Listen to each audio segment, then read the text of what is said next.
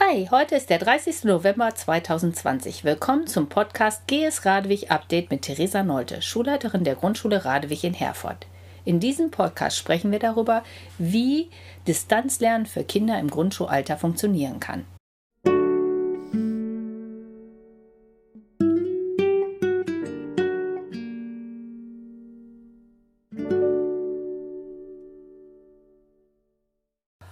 Heute ist Marc Nolte mein Interviewpartner. Vielen Dank, dass du da bist, Marc.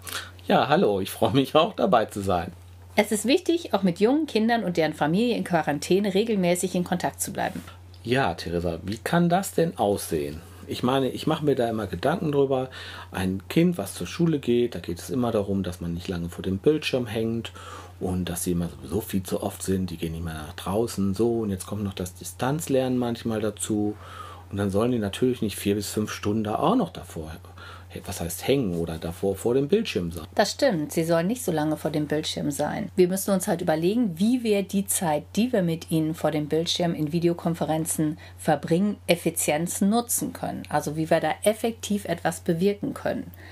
Und das Wichtigste ist in diesen Live-Konferenzen, dass wir die sozial-emotionale Entwicklung der Kinder begleiten dass wir sie stärken, dass wir ihnen Nähe, also persönliche Nähe geben, ähm, dass wir die Beziehung, die wir zu ihnen haben, weiter ausbauen und vertiefen.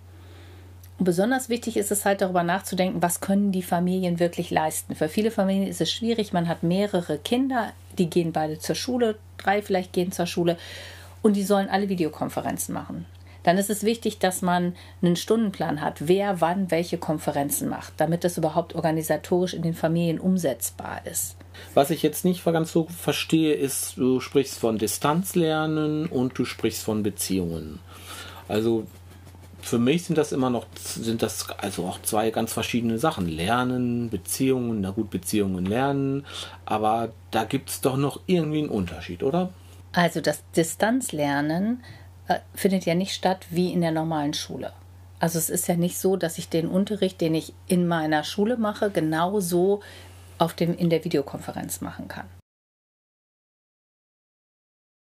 Sondern ich muss ja andere Dinge machen mit den Kindern, wenn ich mit denen eine Videokonferenz mache. Und das heißt, ich kann zum Beispiel nicht eine Stunde lang mit Erstklässlern eine Videokonferenz machen, sondern ich kann die höchstens 15, 20, 30 Minuten machen. Ich mache vielleicht auch nicht eine Videokonferenz mit der ganzen Klasse. Vielleicht mache ich das, wenn ich eine Begrüßung machen möchte, wenn ich das Morgenritual mache, wenn ich zeige, so ist der Kalender, das ist unser Begrüßungslied, dann kann das schon Sinn machen. Aber wenn ich in die Inhalte gehe, dann möchte ich ja in der Videokonferenz mit den Kindern interagieren. Die sollen ja nicht nur mir zuhören, als ob ich einen Monolog halte. Ähm, und dafür brauche ich kleinere Gruppen. Dann mache ich das mit acht bis zehn Kindern und diese acht bis zehn Kinder haben vielleicht nur 20 Minuten Unterricht online und arbeiten dann zu Hause weiter an den Dingen. Und in der Zeit hat die Lehrkraft dann schon wieder andere Kinder, mit denen sie arbeitet. Als Elternteil sehe ich dann, dass die Kinder oder mein Sohn dann ab und zu mal eben halt dann Kontakt hat oder eine Online-Konferenz hat. Das heißt, äh, das ist dann nicht unbedingt immer die ganze Klasse, sondern das sind dann immer nur teilweise welche von. Das kann so sein, genau. Also man ist also heutzutage auch gar nicht mehr unbedingt so, dass man sagt, für alle Klassenstufen macht es Sinn, wirklich jeden Tag Kontakt online zu haben. Das kann schon Sinn machen, wenn die ganze Klasse jetzt im ersten Schuljahr ist, dass man sagt, jeden Tag treffen wir uns um 10 und machen was gemeinsam. Aber es kann auch sein, dass man sagt, dreimal die Woche reicht und äh, die andere Zeit arbeiten die eben im Lernmanagementsystem an anderen Dingen. Lernmanagementsystem, äh, sagst du, ich habe das schon öfter mal gehört, so, was, so dass es das gibt. Und äh, für mich heißt das so, naja, das ist so ein System, also irgendwie eine Maschine und die ist praktisch so ein Lehrerersatz. Also Lernmanager ist ja auch ein Lehrer im Prinzip nichts anderes. Also ist das so eine Lehrermaschine sozusagen oder was ist das? Überhaupt? Nein, das ist eine Plattform, auf der Lehrer Aufgaben, Material oder auch Links für Kinder stellen, bereitstellen können und wo die Kinder dann praktisch darauf zugreifen können, um ihren Wochenplan zu sehen, um Aufgaben herunterzuladen, um Sachen wieder hochzuladen, die sie ihren Lehrkräften zeigen müssen, um Aufgaben zu bearbeiten. Das ist im Endeffekt ein Werkzeug, um äh, gemeinsam miteinander in Kommunikation zu bleiben. Also ich kenne das jetzt von deiner Schule oder von NRW. Hier in Nordrhein-Westfalen gibt es dieses Log Logineo, heißt das, meine ich, ne? Ja. Und ich kenne das auch noch von meinem Sohn, da nennt sich das iSurf. Ich glaube, das ist genau das gleiche, oder? Ist das, sind, das andere, sind das verschiedene Sachen? Dann, also es, es gibt ja es gibt verschiedene Plattformen und dieses Logineo ist eine Plattform davon. iSurf ist eine andere Plattform, ähm, die ähnliche Strukturen haben. Ähm, Logineo hat den Vorteil, dass es vom Land NRW finanziert wird und wir ja städtische Schule sind. Dadurch macht es halt Sinn, das kostenfrei zu nutzen. Jetzt ist es ja so, ich meine, ich habe meine anderen Kinder sind alle schon größer, die haben die Schule schon hinter sich. Aber wenn ich mir vorstelle, ich habe mehrere Kinder, die gehen auf verschiedenen Schulen und dann hat der eine dieses, der andere hat wieder jenes. Und so für, für mich als Elternteil ist das dann doch schon schwierig. Ich meine, warum gibt es denn so viele Sachen davon? Reicht nicht, wenn man eine hat oder so, die alle zusammen nutzen könnten? Also es gibt ja auch verschiedene Bücher für unterschiedliche Dinge. Also man hat ja nicht ein Buch, mit dem man alle Dinge der Welt erklären kann, sondern es gibt für verschiedene Bereiche verschiedene Bücher. Und so muss man sich auch diese Plattformen vorstellen. Es gibt für verschiedene Dinge verschiedene Plattformen, die unterschiedliche Bedürfnisse erfüllen. Es ist auch so wie mit einem Werkzeugkasten. Also ich habe ja verschiedene Werkzeuge in meinem Werkzeugkasten und ich benutze nicht den Hammer, wenn ich eigentlich eine Schraube eindrehen will. Und so muss man diese Plattformen auch sehen. Die, die haben Sinn für verschiedene Dinge, kann man die sinnvoll nutzen, aber eben nicht eine für alle. Das verstehe ich. Ja, jetzt ist es für mich als Elternteil natürlich immer so ein bisschen wichtig, meinen Sohn äh, zu unterstützen. Ich bin ja doch kein Lehrer und kann das eigentlich gar nicht. Und manchmal fühle ich mich da doch auch, oder zurzeit hat er ja keinen Online-Unterricht, aber habe ich mich doch überfordert gefühlt an manchen Stellen und dachte, hm, das weiß ich jetzt gar nicht und ist mir auch alles so ein bisschen zu viel. Ich meine, was kann man da machen oder was äh, schlägst du da vor? Ja, also ich glaube, da muss man zwei Dinge unterscheiden. Einmal den Krisenunterricht, der dann im März eingesetzt ist, und dann das Lernen auf Distanz. Das Krisenunterricht, da gebe ich dir recht, da war, da habe ich viel Empathie für alle Eltern, die gesagt haben, ey, das war zu viel für mich, da, da konnte ich irgendwie, bin ich in die Rolle des Lehrers gerutscht, ich wusste nicht, wie ich meinem Kind helfen soll. Jetzt im Distanzlernen ist es ja anders. Da haben wir uns darauf vorbereitet, das ist geplant. Die pädagogischen Schwerpunkte liegen bei den Lehrkräften, die die vermitteln. Und die Eltern sollen im Endeffekt ihre Kinder unterstützen, indem sie ihnen Strukturen geben, einen Arbeitsplatz vorbereiten, äh, ihnen helfen, vielleicht sich einzuloggen, ähm, ihnen helfen, eine Tagesstruktur einzuhalten, die sie vielleicht auch mit ihrer Lehrkraft vorher schon besprochen haben. Und ansonsten sollen die Eltern im Endeffekt das Lernen im Alltäglichen weiter unterstützen. Das, was man normal auch macht. Beim Tischdecken ähm, zählen, wie viel Besteck ist da, wie viele Teller sind da. Ähm, beim Vorlesen abends über den Text sprechen und sich gemeinsam ähm, darüber unterhalten, was bestimmte Worte bedeuten. Also im Endeffekt glaube ich, dass Eltern gestärkt werden müssen, dass ihre alltäglichen Interaktionen mit den Kindern sehr viel wichtiger sind und grundlegender für das Lernen als das Lernen in der Schule oder das schulische Lernen. Ich sollte diese Zeit nutzen, um mit meinem Kind die Zeit auch äh, äh, gut zu nutzen und nicht nur ähm, dafür zu nutzen, sich zu streiten oder zu überfordert zu sein, sondern die Zeit so zu nutzen, dass man etwas macht, was eben halt zusammen Spaß macht. Und das kann ich auch nur immer wieder sagen, dass es wichtig ist, dass man zusammen Spaß hat und dass man da manchmal, hm, na gut, das Lernen, man lernt, du sagst, man lernt eigentlich immer. Ja. So, und von daher kann ich vielleicht auch manchmal äh, die Sachen beiseite legen und sagen, gut, wir haben jetzt mal irgendwie anderen Spaß und lesen vielleicht doch eine andere Geschichte. Oder wir spielen Spiel zusammen. Oder wir spielen Spiel zusammen. Bringt ja viel für jedes Kind. Ja. Jetzt hast du es eben schon so ein bisschen angesprochen, aber ich würde das ganz gerne noch mal ein bisschen besser verstehen. Also mit dem Unterricht Online-Unterricht und so wie du das in der Schule machst. Für mich ist so die Vorstellung, ich habe so eine Klasse, da vorne ist der Lehrer oder die Lehrerin und da sitzt die Klasse an ihren Stühlen, an ihren Schreibtischen und du machst irgendwas vorne und lernst da Schreibschrift und machst da 1 plus 1 und so. Oder Grundschule ist ja Grundschule, jetzt sprechen wir jetzt eben, aber auch in weiterführenden Schulen stelle ich doch da einfach vielleicht eine Kamera auf, nehme das auf und dann können die anderen, die jetzt zum Beispiel zu Hause sind, die vier, die jetzt gerade in Quarantäne sind, die können das alles schön nachverfolgen. Das ist jetzt vielleicht so ein bisschen pauschal gesagt, aber so ein bisschen irgendwie ist das vielleicht so oder ist das meine Vorstellung irgendwie ein bisschen falsch? Also im Grundschulbereich funktioniert das so nicht. Man kann nicht einfach eine Kamera aufstellen, die Lehrkraft filmen und die zu Hause live am Unterricht teilnehmen können. das Unterricht funktioniert ja anders. Der hat ja was damit zu tun, wie wir interagieren. Also wenn ich jetzt in Mathe ähm, dass was ich eine Stationenarbeit habe mit sechs verschiedenen Stationen, dann arbeiten die Kinder in der Gruppe, wechseln nach zehn Minuten, treffen sich hinterher mit mir zur Reflexion und diese ganze Interaktion, die kann natürlich in der Videokonferenz so nicht stattfinden. Die kann stattfinden, indem ich zum Beispiel Breakout-Räume eröffne. Das sind Räume, die sozusagen Nebenräume ähm, wie so Nebenräume in der Klasse sind, wo die Kinder dann reingeschickt werden können kann ich die Anzahl bestimmen und auch wie viele Kinder da reingehen. Die kann ich als Lehrer dann besuchen, die können sich aber nicht gegenseitig sehen. Aber trotzdem handeln sie ja nicht am selben Material. Es ist immer noch virtuell. Sie sehen nur das Bild. Das heißt, wenn Sie jetzt äh, in der 1 in Mathematik an den Stationen dazu tun lernen und Sie machen das mit Materialien und mit äh, Dingen, die Sie halt hantieren können, können Sie in der Online- Sache das an ihrem eigenen Rechenschieber machen, aber sie können es nicht gemeinsam machen. Und das ist eben ein großer Unterschied. Im Prinzip, wenn die das jetzt alle zu Hause machen, na gut, sie machen das jetzt nicht gemeinsam, aber irgendwie sitze ich doch in der Klasse auch alleine da am Tisch und mache meine Sachen. Was ist da der Unterschied? Warum kann ich das nicht so eins und eins äh, äh verbinden? Weil es eine ganz andere Vorbereitung erfordert. Also wenn ich ähm, online mich mit Kindern treffe, dann melde ich mich eine Viertelstunde früher an. Ich bin da, dann checken wir als erstes die Technik. Wir gucken, ob alles funktioniert. Dann machen wir eine kurze Begrüßung. Dann ähm, kann man allerhöchstens zehn Minuten irgendetwas Gemeinsames machen mit Erst- oder Zweitklässler. Dann muss man eine kleine Pause machen. Ob das eine Bewegungspause ist, ein Singen oder sich gerade was zu trinken holen. Aber länger als zehn Minuten am Bildschirm intensiv schaffen die gar nicht. Dann fange ich mit der nächsten Phase an. Im Unterricht würde ich ja ganz anders agieren. Da kann ich, habe ich ganz andere Möglichkeiten, dass ich eben durch meinen Körper präsent bin und durch den Raum gehen kann, dass ich andere Positionen einnehmen kann mit den Kindern. Wir haben ja andere Methoden, die wir verwenden mit den Kindern. Und diese Methoden sind nicht übertragbar auf die Videokonferenz.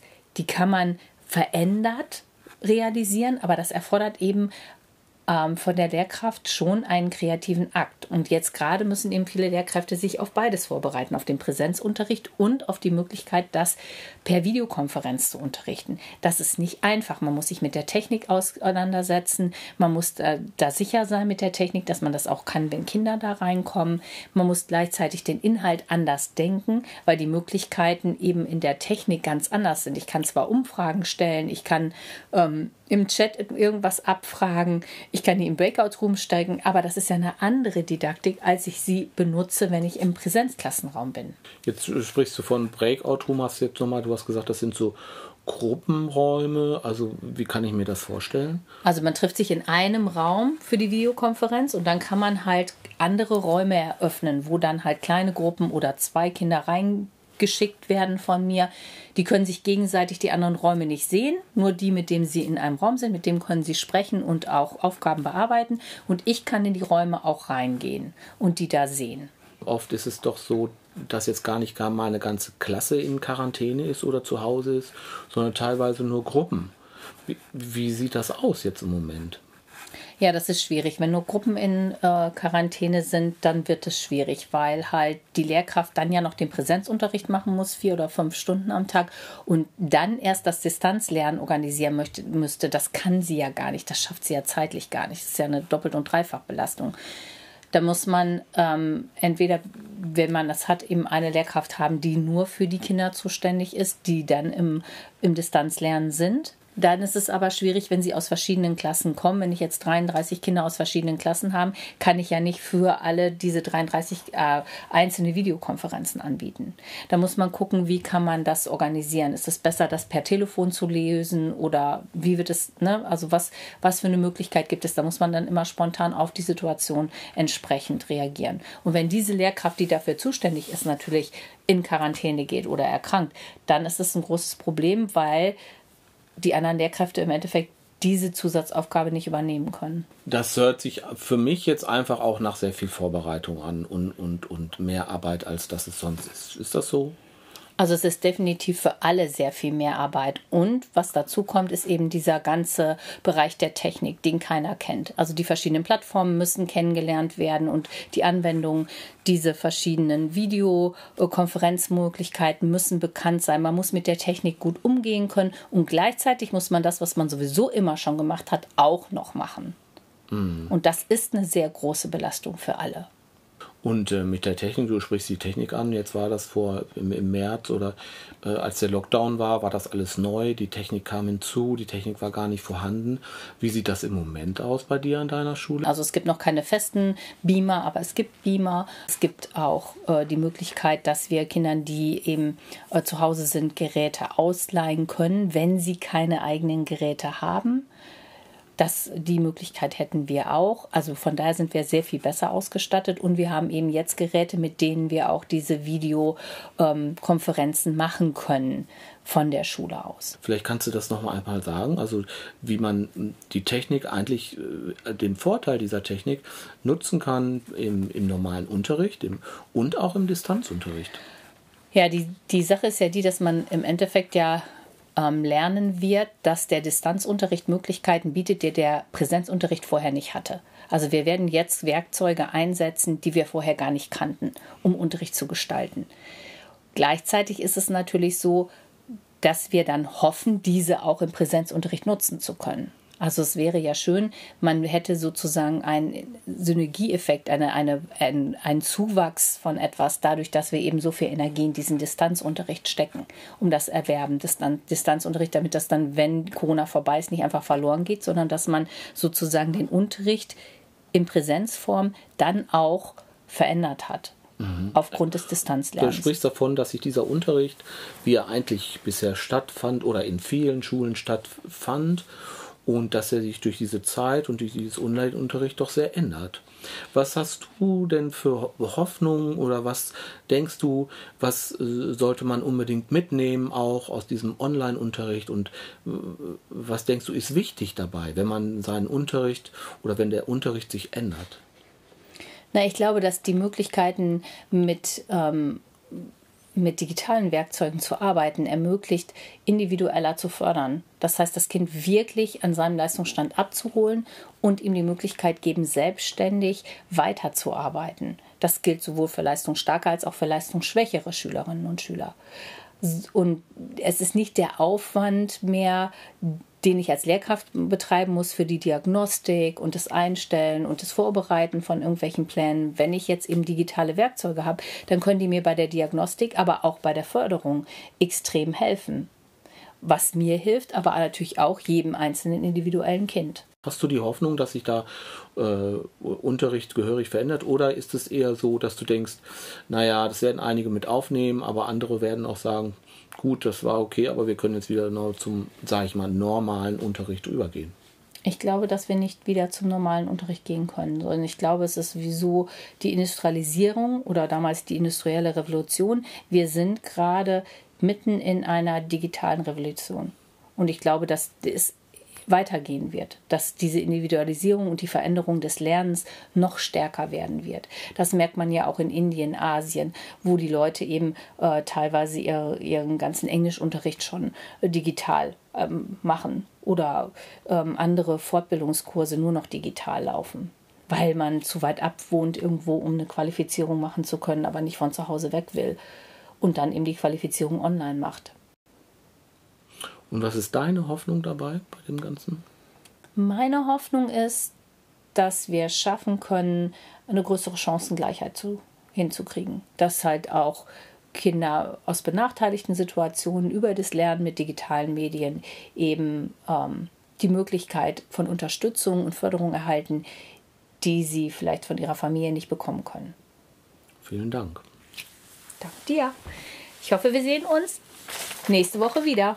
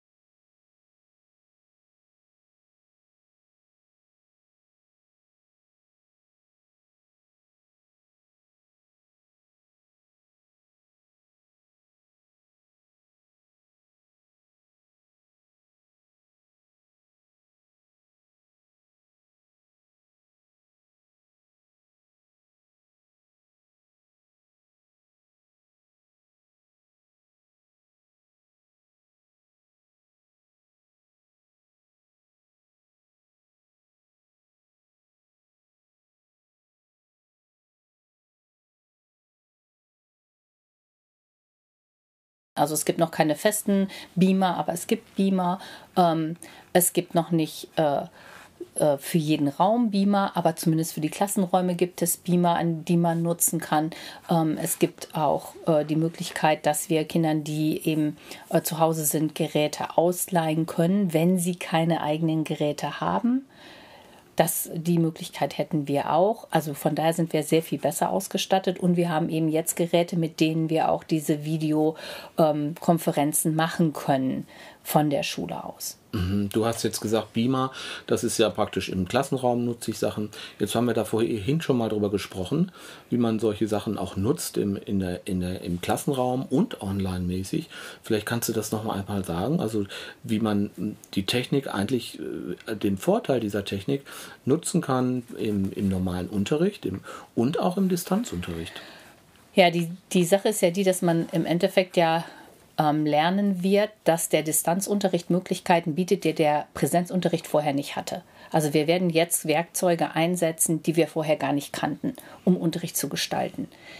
Gleichzeitig ist es natürlich so, dass wir dann hoffen, diese auch im Präsenzunterricht nutzen zu können. Also es wäre ja schön, man hätte sozusagen einen Synergieeffekt, eine, eine, ein, einen Zuwachs von etwas, dadurch, dass wir eben so viel Energie in diesen Distanzunterricht stecken, um das Erwerben des Distanzunterricht, damit das dann, wenn Corona vorbei ist, nicht einfach verloren geht, sondern dass man sozusagen den Unterricht in Präsenzform dann auch verändert hat. Mhm. Aufgrund des Distanzlernens. Hättest du da vielleicht ein Beispiel für, was du damit meinst, was da zum Beispiel sich ändert?